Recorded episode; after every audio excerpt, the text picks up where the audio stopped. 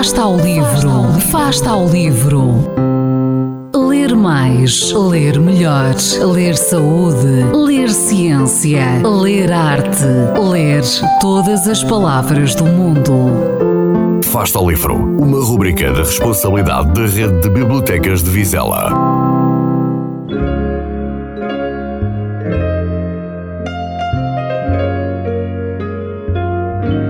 Profeta científico.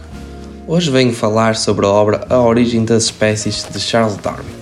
Com esta obra, Darwin foi alvo de uma enorme controvérsia e até mesmo repugnância. Naquela época era impensável duvidar do Criador de tudo e de todos, omnipotente e omnipresente, mas Darwin não hesitou e embarcou numa descoberta catastrófica. Por que catastrófica? Bem, as viagens que este homem fez eram de facto arriscadas fisicamente mas não me refiro a catástrofes físicas.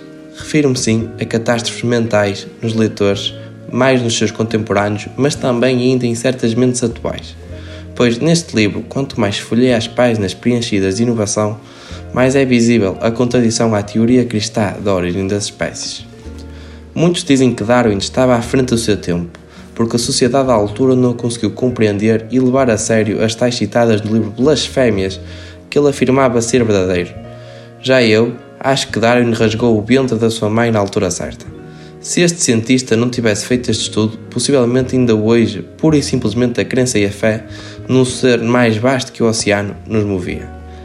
Alguém tem que chegar à frente e inovar. É normal que o ser humano não aceite a primeira devido ao seu estilo de vida preenchido de rotinas e ordens que neste mundo nos submete. Mas não podemos recear a contínua inovação, a infindável cultura ou a tão preciosa liberdade de expressão. Não aconselho este livro maioritariamente pelo seu conteúdo, apesar de também ser interessante. Aconselho a leitura deste livro mais pelo seu significado e importância que teve nas mentes restritas e retrógradas das pessoas.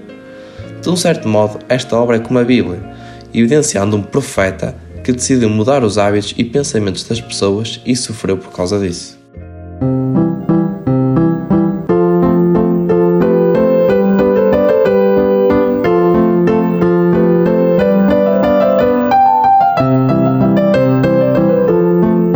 Afasta o livro.